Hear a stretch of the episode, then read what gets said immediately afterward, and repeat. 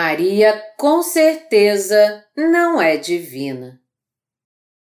Mateus 13, de 53 a 58 Tendo Jesus proferido estas parábolas, retirou-se dali e, chegando à sua terra, ensinava-os na sinagoga, de tal sorte que se maravilhavam e diziam: De onde lhe vem esta sabedoria e estes poderes miraculosos?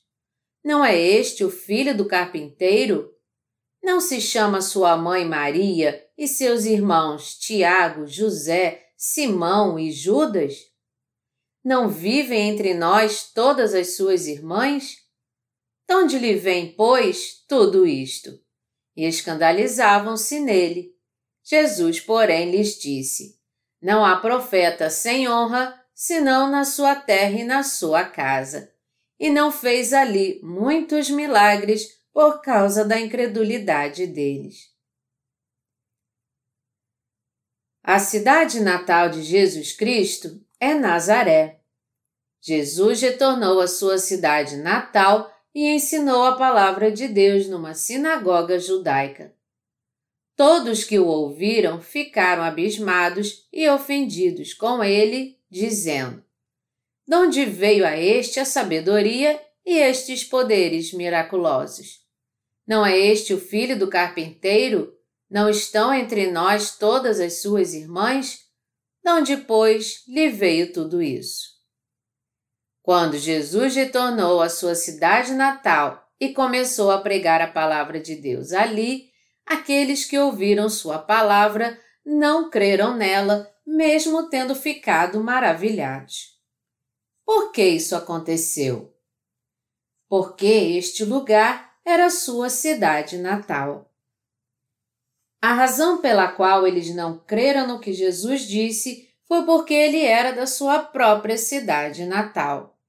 Por isso toda a multidão se agitou, dizendo: Pelo que eu sei, ele não tem estudo, nem sabe coisa alguma como então ele pode dizer estas coisas? Isto porque eles ignoraram e não creram na palavra de Jesus. Existem lições que nós devemos tirar e aprender dessa passagem, e também há uma necessidade de que reafirmemos nossa fé nestas lições. Nós não devemos deificar e idolatrar Maria. Pelo fato de existir organizações religiosas neste mundo que têm idolatrado Maria, eu vou deixar bem claro aqui que é um erro deificá-la. Nós geralmente consideramos a Igreja Católica uma classe do cristianismo. No mundo inteiro, há mais católicos do que protestantes.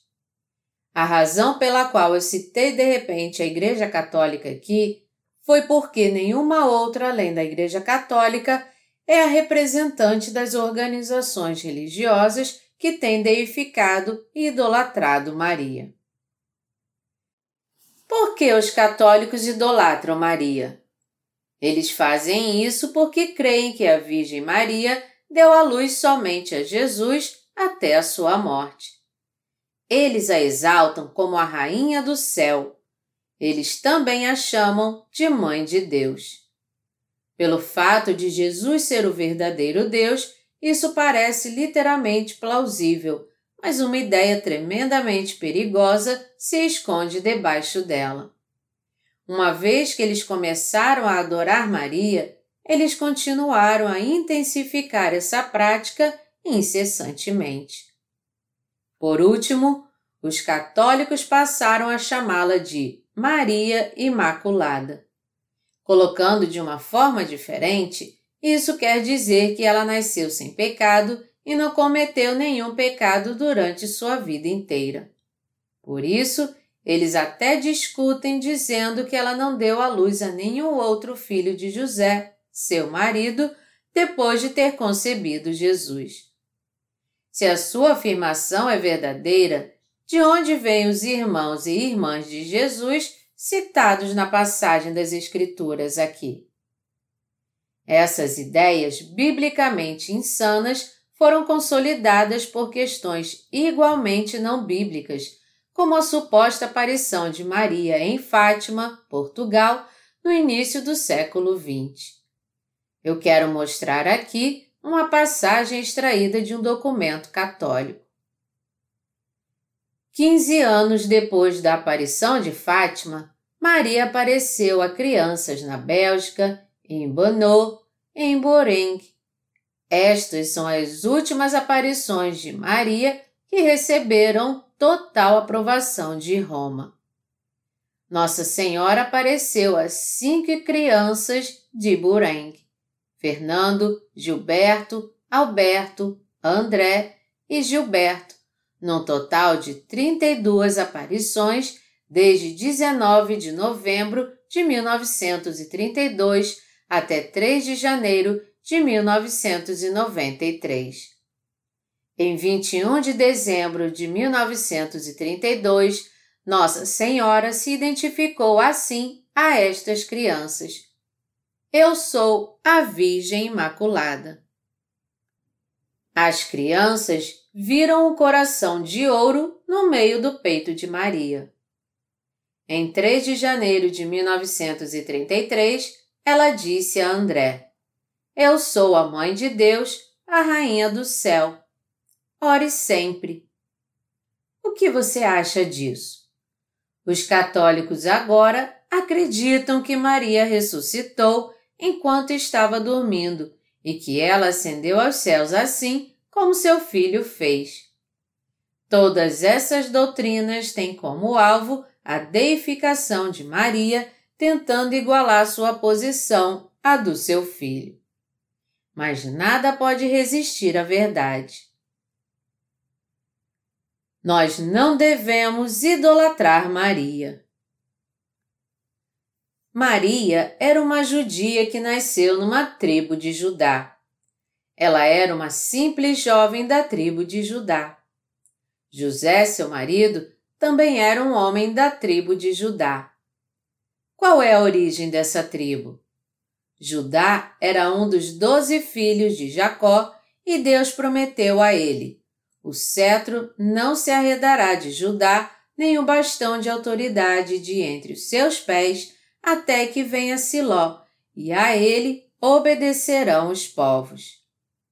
De acordo com essa promessa, Jesus Cristo nasceu nessa terra como o Rei dos Reis da tribo de Judá. Devemos compreender então que Maria é alguém que de forma alguma deve ser idolatrada. Ela foi apenas uma mulher que recebeu uma graça especial de Deus e foi usada por ele como um precioso instrumento para sua obra da salvação. Assim sendo, quando olhamos para a fé de Maria, ela é de fato uma mulher muito abençoada e devemos todo respeito a ela.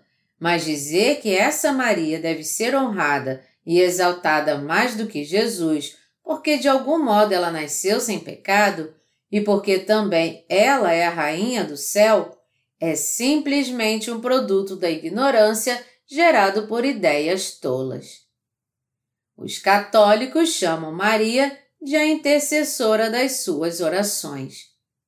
Eles dizem que uma vez que Maria é intercessora entre Deus e os homens, quando as pessoas oram a ela, ela fala a favor deles com Deus Pai.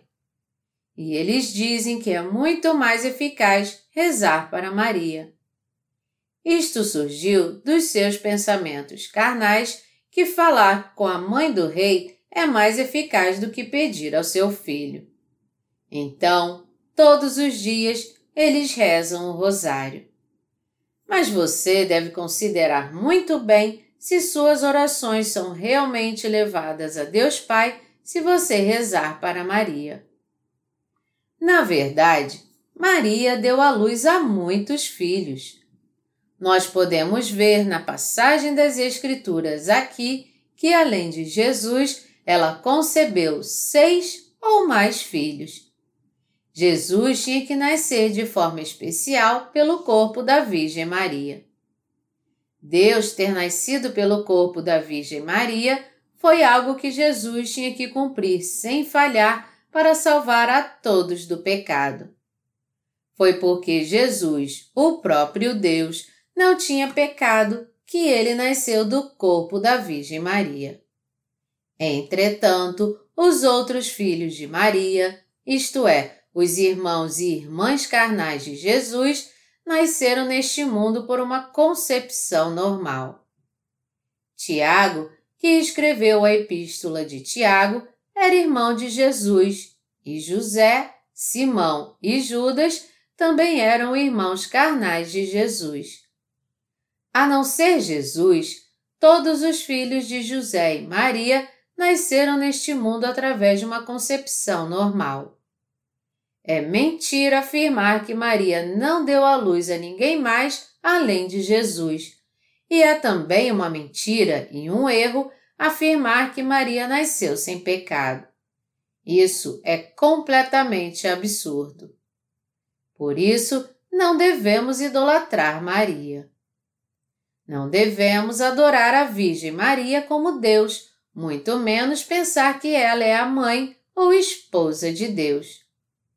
Os católicos rezam a Ave Maria assim: Ave Maria, cheia de graça, o Senhor é convosco.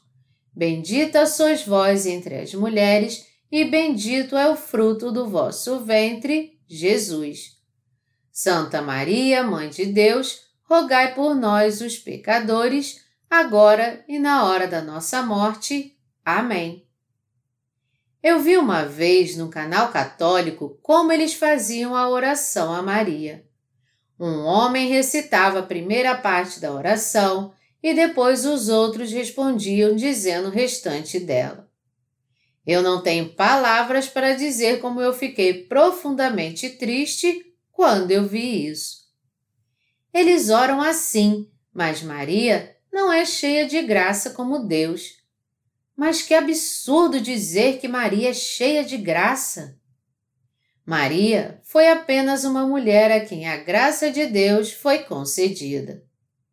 Assim como você e eu recebemos a graça de Deus, também Maria recebeu pelo amor de Deus. Foi porque Deus usou o corpo de Maria como seu instrumento que ela foi abençoada. Foi somente porque Maria aceitou a graça de Deus pela fé, concebeu e deu à luz a Jesus, que ela recebeu a graça e o amor de Deus. Se ela não tivesse dado à luz a Jesus, ela não teria sido diferente. Mas apesar disso, as pessoas ainda pensam nela de uma maneira carnal, idolatrando-a, construindo estátuas para ela e pedindo ajuda a ela diante dessas estátuas. Nada poderia ser mais triste. No catolicismo, muitos casos de aparições de Maria têm sido reportados. Alguns afirmam até que viram sair lágrimas de sangue dos olhos da estátua. Se a estátua sangra, é somente mancha de ferrugem, porque vaza água dentro da estátua e faz com que os metais dentro dela enferrujem.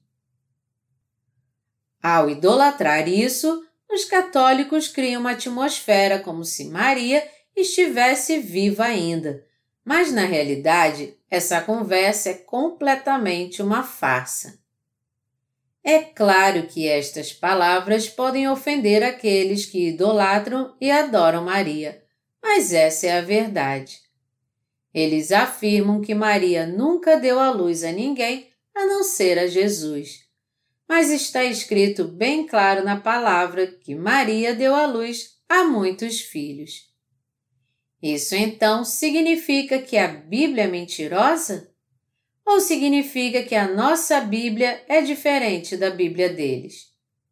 Essa passagem na Bíblia deles é a mesma na nossa, mesmo que eles tenham sete livros a mais chamados apócrifos. Como pode Maria ser a Santa Mãe de Deus? Ela é apenas uma simples mulher. Exatamente como nós, Maria é somente um ser humano. Então, rezar para ela é completamente inútil.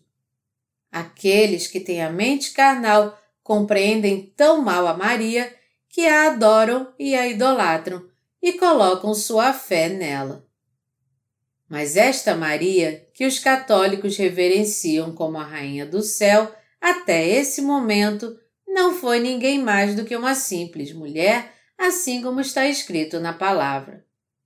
Maria não foi essa grande mulher como é mencionada por todos, mas ela foi apenas uma mulher de fé. Mas as gerações seguintes ainda a adoram e a idolatram dessa maneira. Isso foi um plano do diabo. Ele ainda está dizendo às pessoas: creia em Jesus, mas também creia em Maria, para que elas não recebam a remissão de pecados, não importa o quanto elas creiam em Jesus.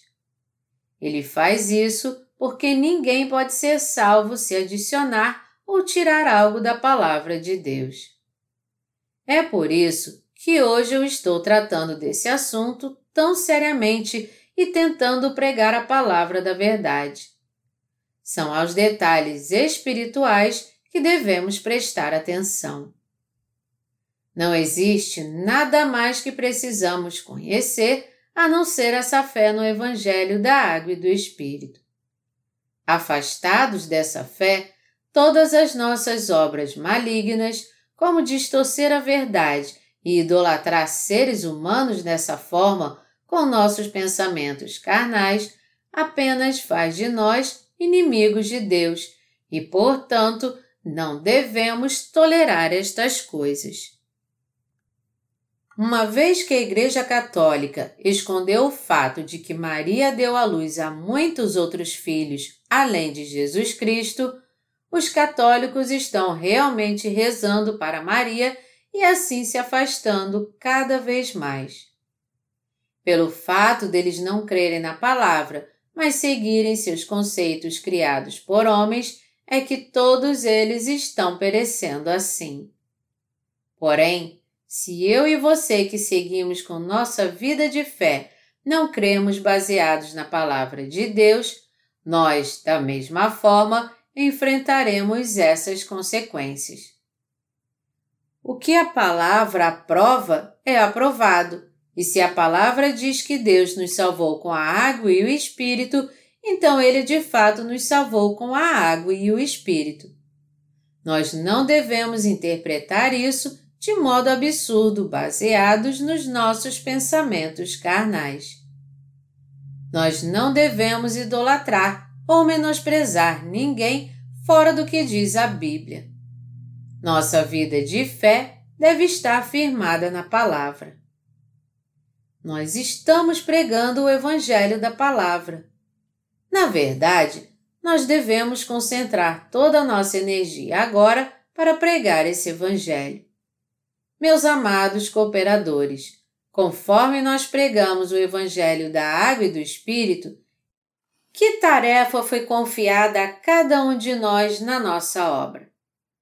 Nós estamos concentrando todos os nossos esforços a essa obra? A menos que nós devotemos toda a nossa energia a essa obra, algumas questões absurdas podem surgir e nos deixar exaustos. Vocês são os obreiros do Evangelho e as testemunhas que estão pregando o Evangelho no mundo inteiro. Esse tempo agora é o mais oportuno para pregarmos o Evangelho. E se nós não pregarmos agora, nós colocaremos nossa vida em risco para pregá-lo mais tarde. E o que é pior, não podemos esperar que ele seja tão eficaz quanto hoje. Num tempo tão favorável para se pregar o Evangelho, se nós não nos dedicarmos a essa missão, então nós também cairemos nestes mesmos erros carnais. Para nós não seguirmos esses exemplos, cada um de nós deve ser fiel à obra que nos foi designada e seguimos com o Evangelho. Meus amados cooperadores, a porta agora se abrirá em todo o mundo. Ela vai abrir com certeza. As nações fechadas se abrirão e nós poderemos pregar o Evangelho nos quatro cantos da terra. Nós poderemos enviar livros cristãos aos países onde o Evangelho da Água e do Espírito ainda não foi pregado e compartilhá-lo com as pessoas. E também poderemos imprimir esses livros diretamente nesses países. Através dos nossos cooperadores em todo o mundo que receberam a remissão de pecados e agora trabalham para nós, podemos imprimir nossos livros cristãos no mesmo local e distribuí-los diretamente. O Evangelho será pregado em todos os lugares em pouco tempo. E nós continuaremos a publicar novos livros no nosso website. E enquanto continuarmos a publicar nossas séries de crescimento espiritual com este livro de Mateus, a obra de Deus será realizada com sucesso. Nós devemos fazer essa obra pela fé e continuarmos a viver nossa vida espiritual pela fé. Eu creio que agora é a hora dos nossos santos e dos nossos ministros no mundo inteiro serem ousados e ambiciosos. E eu creio que nosso propósito deve ser claro. Nós não devemos concentrar nossa atenção no fato de sermos ou não aprovados pelos outros. Ao contrário, devemos pensar agora se estamos sendo fiéis ou não no cumprimento da obra que Deus nos confiou e se o Evangelho da Água e do Espírito está ou não alcançando o mundo inteiro. Devemos perguntar a nós mesmos se realmente estamos dedicando ou não toda a nossa força e os nossos esforços a essa obra. É a isso que nós devemos estar atentos. Nunca esqueça o fato de que Satanás está tentando nos fazer ter pensamentos carnais e nos destruir. Nem pense que nós viveríamos assim por dez mil anos. O mundo vai acabar mais cedo ou mais tarde. A causa da completa ruína da Igreja Ortodoxa Russa é uma grande lição para nós. Seus líderes discutiram por muitos anos assuntos banais como que os sacerdotes deveriam usar no púlpito, isto é, se suas vestes deveriam ser azuis, vermelhas ou pretas. Quando eles estavam brigando entre si por causa dessas questões absurdas, Sabe o que aconteceu na Rússia? A Revolução Comunista explodiu e os comunistas prenderam todos os religiosos e os mataram. Quando os cristãos estavam com a cabeça em outro lugar e interessados nestes assuntos banais, Satanás enviou um vento devastador sobre eles. Este não é o caso do cristianismo hoje em dia? Cada denominação não está declarando ser a única e melhor denominação? Na Coreia, havia um grupo herético chamado Igreja da Vida Eterna, cujo fundador recentemente foi preso e condenado à morte por assassinar diversos seguidores que deixaram a seita. O fundador dessa seita dizia que uma pessoa poderia receber a vida eterna se ela guardasse os 318 mandamentos da sua própria lei. Um dos seus credos principais baseava-se no mandamento estranho que afirmava que um homem recebia vida eterna se não dormisse com a sua esposa. Comparados aos 613 mandamentos da lei dada por Deus, os 318 mandamentos dessa lei eram em números metade da verdadeira lei. Mas mesmo assim, alguém seria realmente capaz de guardar pelo menos um deles? Isto é simplesmente impossível, até mesmo para o mais dedicado seguidor da seita. Porque todos nós somos deficientes, o que é necessário é o Evangelho de poder que salva pecadores deficientes não mandamentos estranhos criados por um homem. Meus amados irmãos, eu aconselho vocês a examinar a si mesmos. Vocês não são deficientes?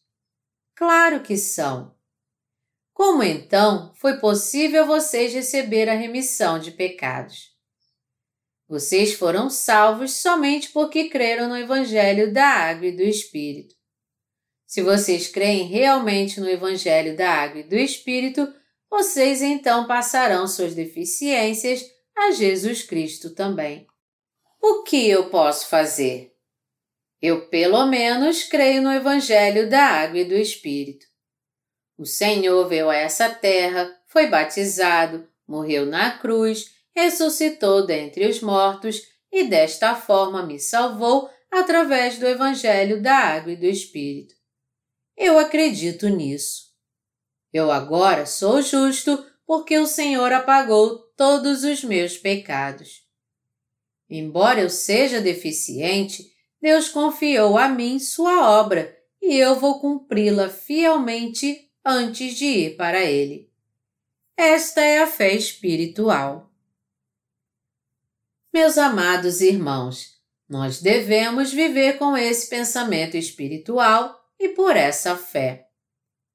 Ao invés de ficarmos falando da vida dos outros, é muito mais benéfico para nós examinar a nós mesmos, admitir nossas deficiências e meditar no Evangelho do Senhor.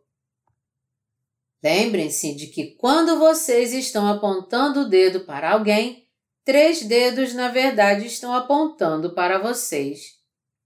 Devemos lembrar da passagem da Bíblia. Se vós, porém, vos mordeis e devorais uns aos outros, vede que não sejais mutuamente destruídos. Gálatas 5, 15. E entender que ficar discutindo quem fez certo ou quem fez errado é como mordermos uns aos outros e machucarmos e matarmos uns aos outros. Se nós ficarmos atormentando uns aos outros, de que maneira poderemos sobreviver como um todo?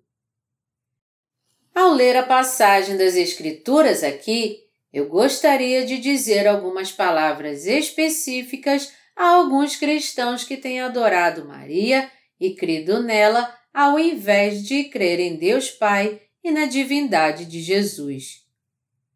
Pare com esse absurdo agora!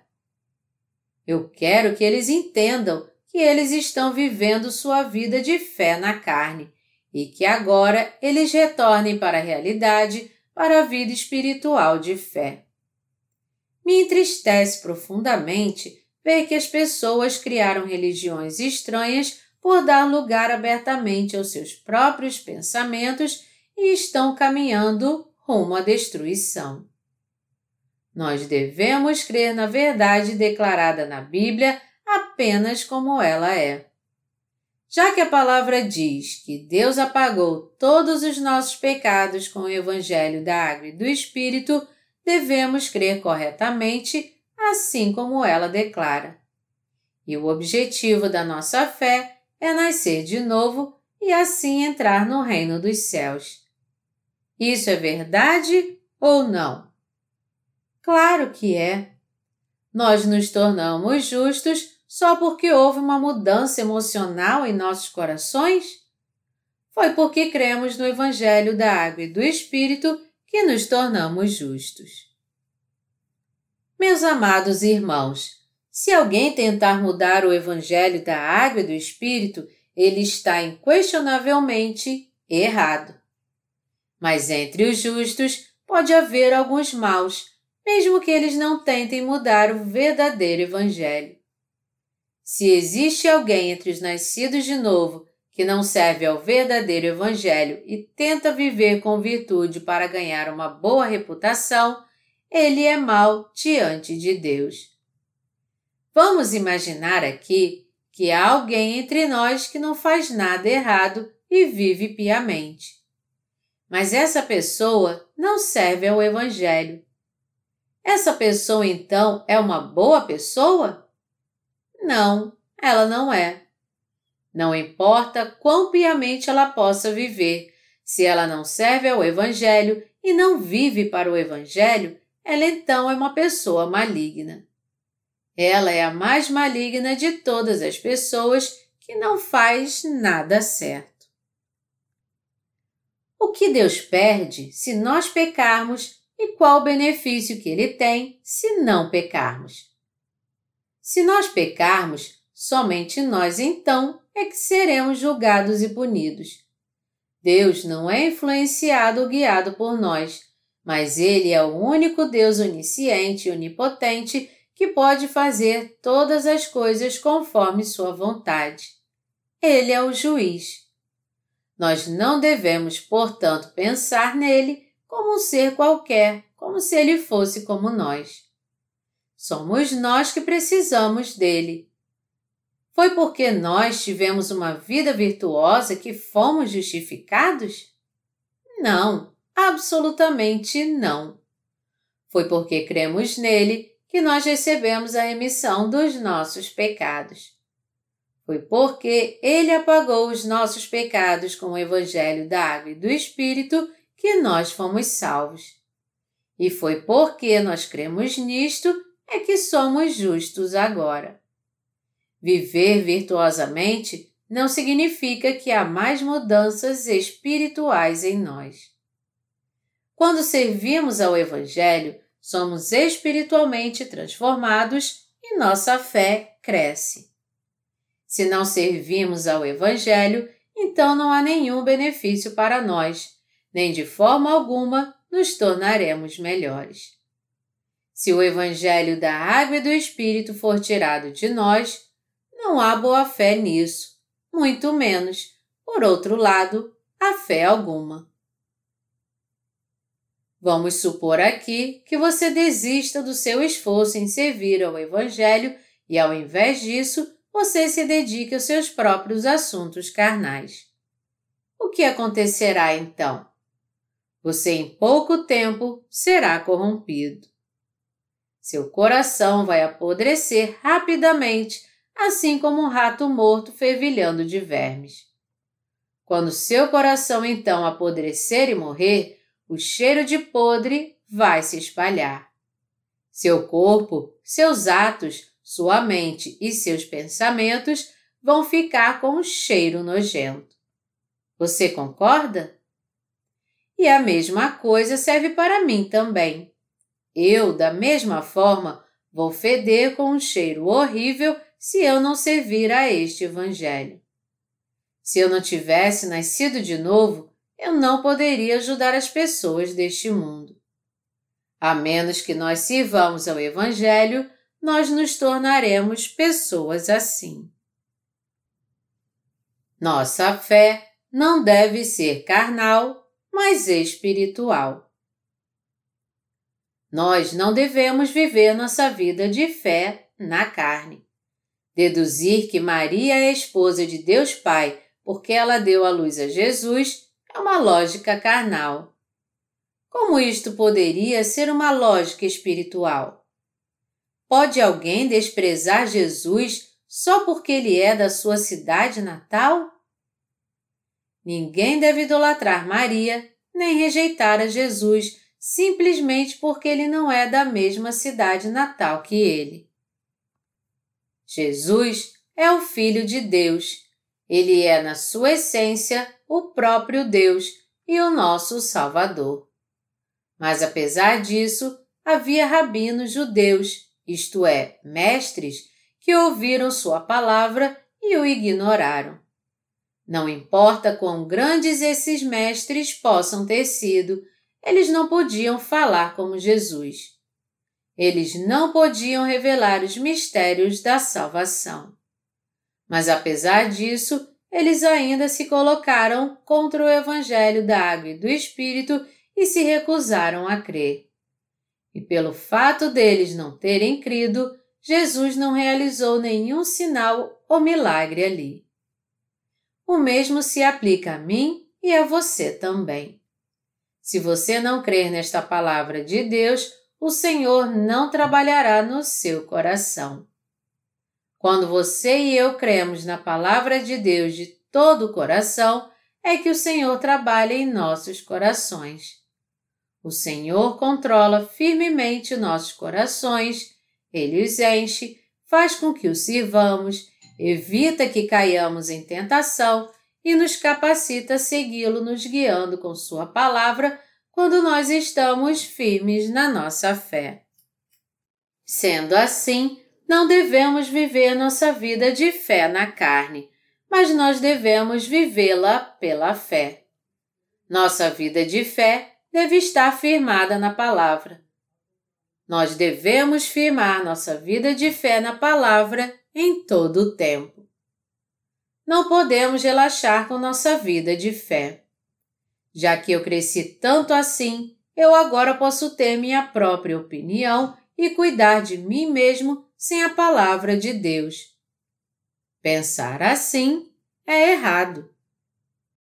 Nós devemos sempre viver nossa vida de fé firmados na palavra. Não podemos esquecer do Evangelho da Água e do Espírito, mas devemos nos firmar na palavra, devemos fazer da pregação do Evangelho da Água e do Espírito nosso propósito e devemos continuar marchando nesse propósito. Somente assim poderemos evitar de sermos confundidos por questões absurdas e perdermos nosso tempo. E somente assim poderemos viver nossas vidas adequadamente como servos, sendo guiados pelo Senhor e amados por Ele ainda mais, e crescendo no corpo e no espírito. Por isso, não devemos viver nossas vidas na carne. Quantos parentes Jesus teve na carne? Somente seus irmãos eram sete.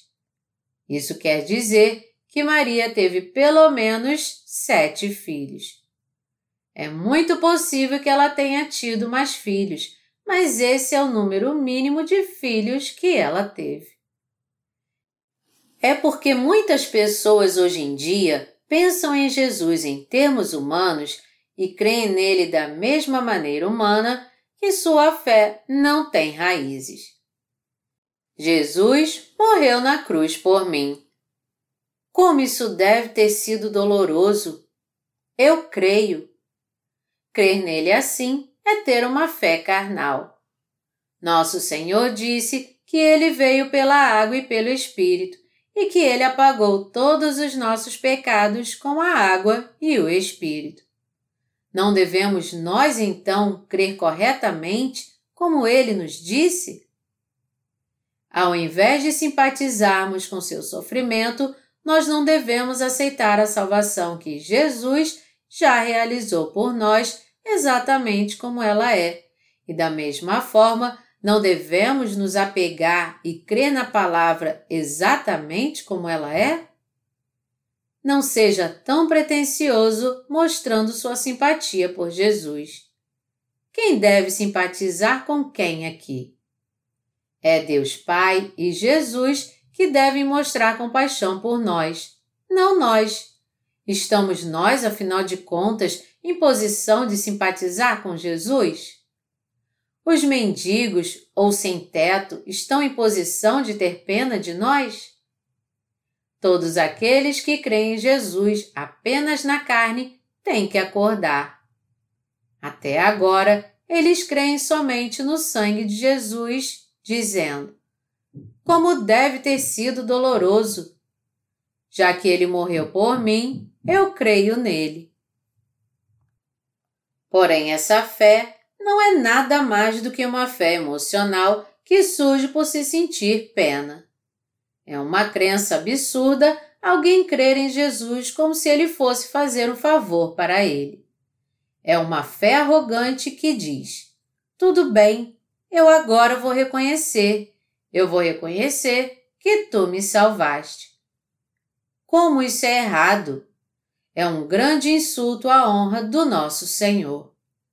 É uma blasfêmia que ofende a Ele porque alguém que precisa da misericórdia de Deus está não reconhecendo o seu próprio lugar, concordando em crer nele como se estivesse fazendo um favor. O que nos faz ter uma relação correta com Deus é a fé. O que é a fé verdadeira? Olhando para a obra da salvação através da qual Deus nos salvou com a água e o Espírito, não temos como aceitar a verdade desse amor sem sermos gratos. E por essa verdade do Evangelho fazer sentido para nós quando a entendemos com a nossa razão, não temos como não adorar a Deus e confessar a Ele. Eu creio no que tu fizeste por mim. Eu creio na tua obra de justiça. A fé não é nada mais do que isso. Olhar com reverência para o que Deus fez por nós e crer nisto é ter fé. Uma religião, ao contrário, é algo criado pelo pensamento humano. Ao invés de ficar preso à sua própria deficiência, você deveria meditar na palavra onde o Senhor apagou todos os seus pecados com o Evangelho da Água e do Espírito e crer nessa verdade. Seus pecados não foram passados a Jesus quando ele foi batizado no Rio Jordão e se levantou das águas? Nosso Senhor, ao levar sobre si nossos pecados através do seu batismo, morreu na cruz, ressuscitou dentre os mortos e nos salvou de uma forma perfeita. Se nossos pecados foram passados a Jesus, então agora nós não temos mais pecado. Você ainda tem pecado então? Ou você não tem pecado? É claro que você não tem pecado. E Jesus também foi condenado por todos os nossos pecados. Foi assim que ele limpou nossos corações. Nós devemos marchar agora colocando nossa fé no nosso Senhor. Embora você e eu sejamos deficientes em nossa carne, a verdade é que o Senhor apagou todos os nossos pecados. Portanto, pela fé, nossos corações podem ser limpos e, pela fé, podemos viver uma vida espiritual de fé em prol das obras que agradam ao Senhor. Tudo que cabe a nós é ter nossas forças renovadas para prosseguirmos no caminho da fé. Devemos viver nossa vida de fé em espírito. Nós ainda não crescemos totalmente, nem somos completamente maduros. Devemos continuar seguindo para o alvo, como o apóstolo Paulo declarou. Não que eu tenha já recebido ou tenha já obtido a perfeição, mas prossigo para conquistar aquilo para o que também fui conquistado por Cristo Jesus. Irmãos, quanto a mim, não julgo havê-lo alcançado, mas uma coisa faço, esquecendo-me das coisas que para trás ficam e avançando para as que adiante de mim estão, prossigo para o alvo, para o prêmio da soberana vocação de Deus em Cristo Jesus. Filipenses 3, de 12 a 14.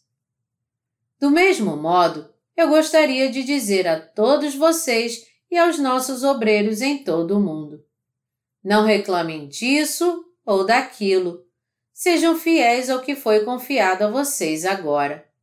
Se vocês puderem separar algum tempo para fazer essa obra, vocês então devem examinar a si mesmos e ficar firmes na sua fé novamente.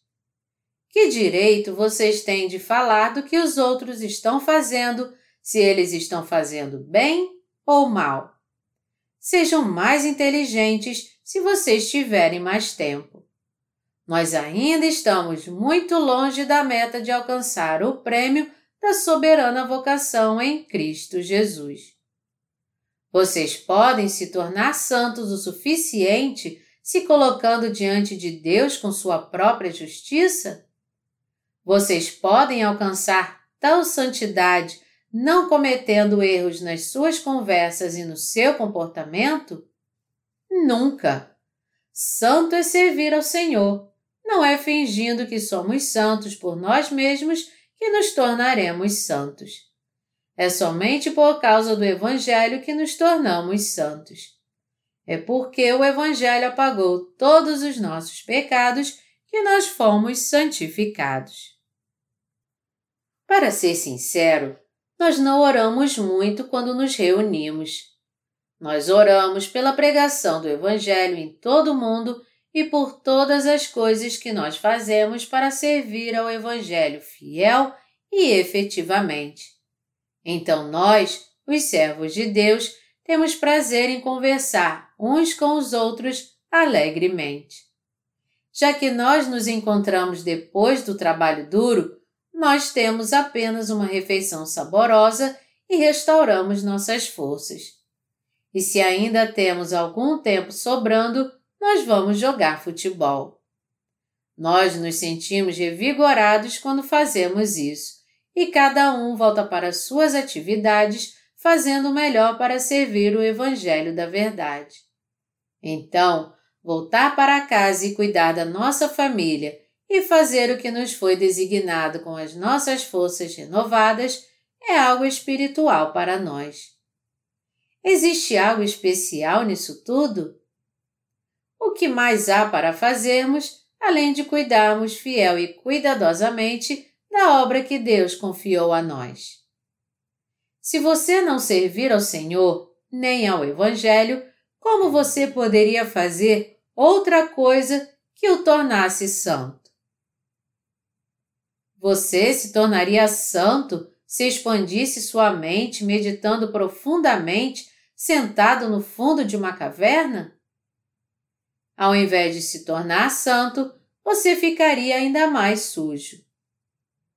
Se alguém só quer saber de si mesmo e só fica sentado sem fazer nada, então apenas pensamentos mundanos e inúteis vêm à sua mente.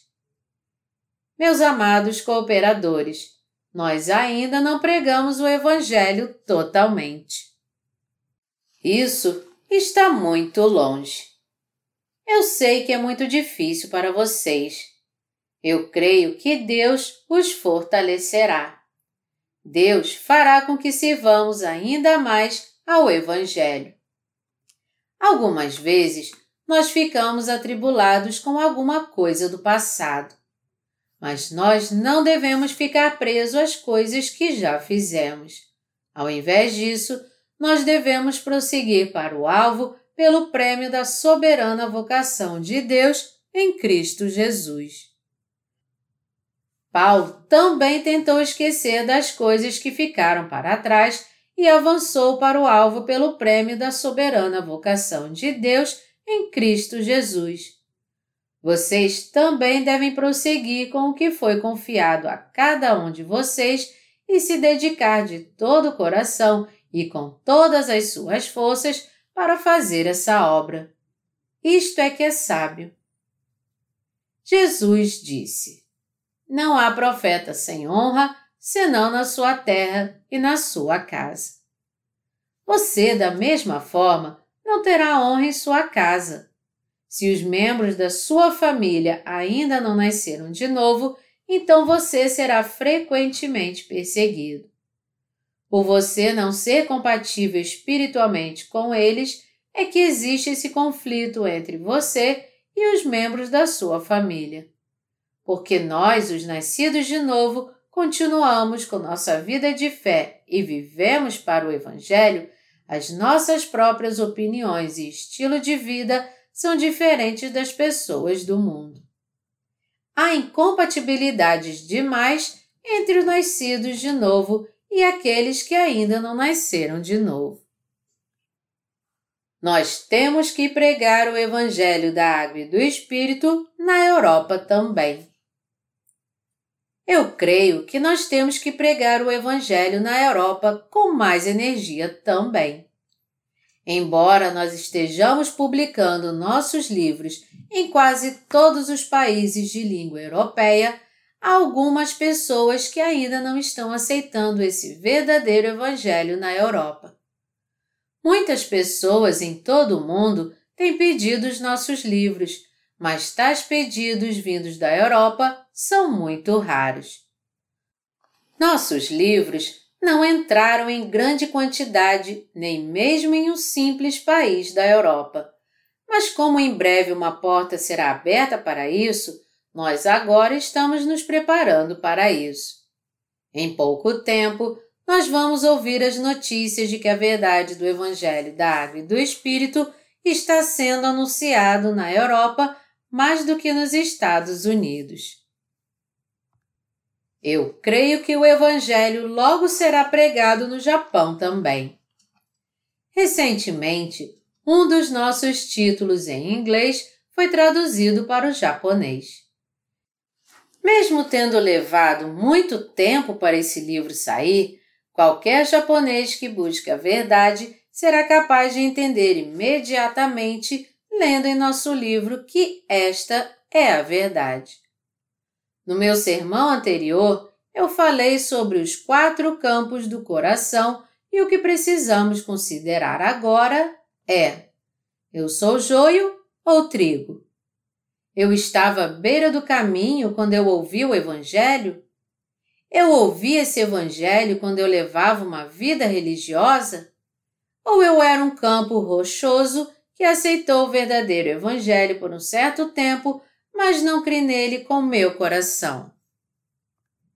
Quando esse Evangelho foi pregado a mim, eu apenas disse que acreditava e, mesmo estando cheio de pecados por dentro, poucos deles foram revelados e eu ainda não admiti?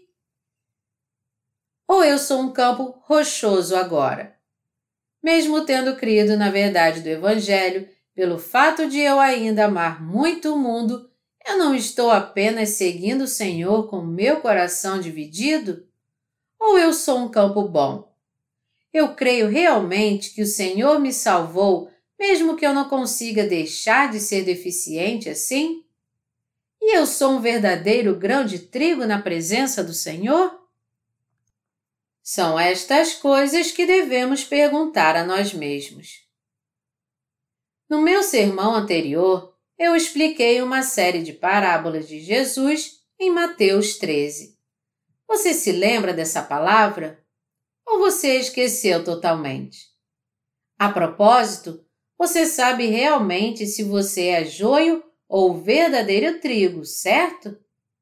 E você também sabe qual é o estágio que nós alcançamos na nossa vida de fé, certo? Nós estávamos basicamente à beira do caminho ou no campo rochoso. Os que não conseguiram se apegar à palavra ainda são um campo rochoso. Nos apegando à palavra de Deus, é que passamos a admitir que somos as sementes do maligno. E nos apegando à palavra do Evangelho da Água e do Espírito, e porque o Senhor apagou os nossos pecados, é que nos tornamos justos e somos trazidos à vida ao invés de morrer. Embora eu tenha recebido a remissão dos meus pecados, eu não estou apenas tentando ter sucesso neste mundo, incapaz de deixar meu desejo por este mundo? Eu não estou usando o nome de Jesus em favor da minha prosperidade neste mundo? Precisamos pensar sobre estas coisas. Precisamos examinar a nós mesmos e ver se somos algum desses três tipos de campo, cujo coração não se interessa pelo Evangelho da Água e do Espírito, nem em servi-lo, mas está interessado somente em se tornar rico. E enganado pela fama deste mundo e pelos prazeres da carne, todo o nosso interesse reside nestas coisas. Precisamos entender também que todos esses três campos foram rejeitados pelo Senhor. Admitir que somos esses campos e crer no Evangelho da Água e do Espírito. Nós temos que admitir: meu coração deseja este mundo e não conhece meus próprios pecados. Isso não está certo. Eu estou cometendo um erro agora. E temos que crer na palavra do Evangelho da Água e do Espírito. Então, nós nos tornaremos bons campos, aceitando a palavra, dando bons frutos, e nós nos tornaremos o grão verdadeiro. Quando nós reconhecemos que somos maus e que iremos para o inferno se tivermos pecado, e quando aceitamos o Evangelho da Água e do Espírito também, é que nos tornamos bons campos. É assim que podemos ser trigo e bons campos diante de Deus e produzir a 30, a 60 e a 100 por um. Tais pessoas serão honradas por Deus e serão confiadas a elas obras ainda maiores. E elas serão ainda mais fiéis quando forem perseguidas, e por essa razão o Senhor lhes concederá bênçãos ainda maiores. Não há dúvida alguma quanto a isso. Quando Pedro disse a Jesus: Nós tudo deixamos e te seguimos, Jesus respondeu dizendo assim: Em verdade vos digo que ninguém há que tenha deixado casa, ou irmãos, ou irmãs, ou mãe, ou pai, ou filhos, ou campos por amor de mim e por amor do Evangelho, que não receba já no presente o cêntuplo de casas, irmãos, irmãs, mães, filhos e campos, com perseguições, e no mundo por vir a vida eterna. Quando nós servimos ao Evangelho da Água e do Espírito, o Senhor nunca nos concede as bênçãos da fé sem perseguições.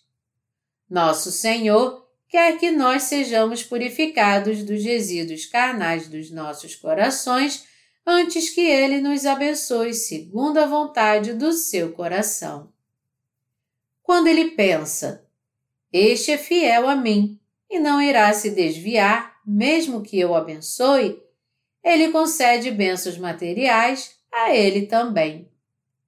Deus primeiro nos dá uma fé poderosa e então nos concede outras bênçãos seguidas da bênção da fé. Nós devemos então pensar sobre essas coisas.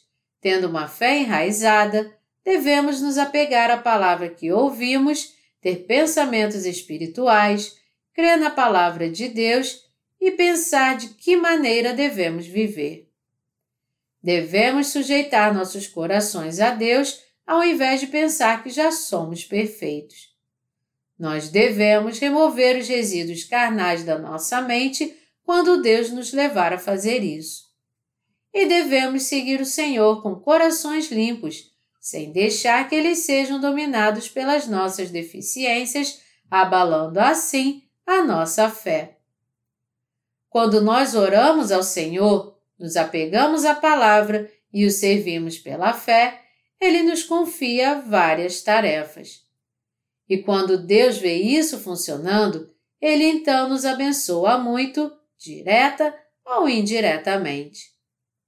Vamos nos tornar aqueles que são espirituais. Essa é a chave da questão. Não há nada mais. Há pessoas que nasceram de novo há mais de 10 anos ou mais mas isso não significa que elas já são perfeitas. Elas devem prosseguir para o alvo pelo prêmio da soberana vocação de Deus em Cristo Jesus. Filipenses 3, 14. Há períodos após períodos e nós precisamos continuar seguindo em frente até que o Senhor esteja satisfeito. Tudo que nos resta fazer é pregar o Evangelho da Água e do Espírito no mundo inteiro. É inaceitável que nos tornemos obstáculos à pregação do Evangelho da Água e do Espírito. Se apenas esse Evangelho for pregado, então está tudo bem se formos incapazes. Mas se nós cremos somente no Evangelho da Água e do Espírito, vivemos para este Evangelho nos apegamos à palavra de Deus pela fé em nossos corações e a seguimos pela fé, então Deus, da mesma forma, dirá que está tudo bem. Todavia, se nós nos envolvermos com coisas fúteis e discutirmos uns com os outros por coisas sem importância, Deus então não poderá tolerar isso. Tudo que não tem a ver com a pregação do Evangelho é perda de tempo. Devemos fazer tudo em favor da pregação do Evangelho da Água e do Espírito, como está escrito. Portanto, quer comais, quer bebais, ou façais outra coisa qualquer, fazei tudo para a glória de Deus. 1 Coríntios 10, 31 E eu devo dizer que os católicos no mundo inteiro devem despertar e ser sensatos. Gostem eles ou não de ouvir isso, o que precisa ser dito tem que ser dito. Eles precisam saber que Maria deu à luz a seis filhos além de Jesus. É obrigação dos profetas fazê-los entender a verdade da palavra e dizer: tudo em que cremos era falso, estava tudo errado. Maria foi uma mulher comum, mas ela passou a ser abençoada quando creu na palavra de Deus. Nós também desejamos ter essa fé poderosa, porque essa é a coisa mais abençoada para todos os santos nascidos de novo. Mesmo que as pessoas nos ouçam ou não, nós, os profetas desse tempo, temos que pregar para eles a palavra de Deus corretamente, porque está escrito. Porque os lábios do sacerdote devem guardar o conhecimento e da sua boca devem os homens procurar a instrução, porque ele é mensageiro do Senhor dos Exércitos. Malaquias 2, 7. Vamos agradecer a Deus e dedicar nossas forças para servir ao Evangelho. Vamos todos viver pela fé espiritual. Aleluia!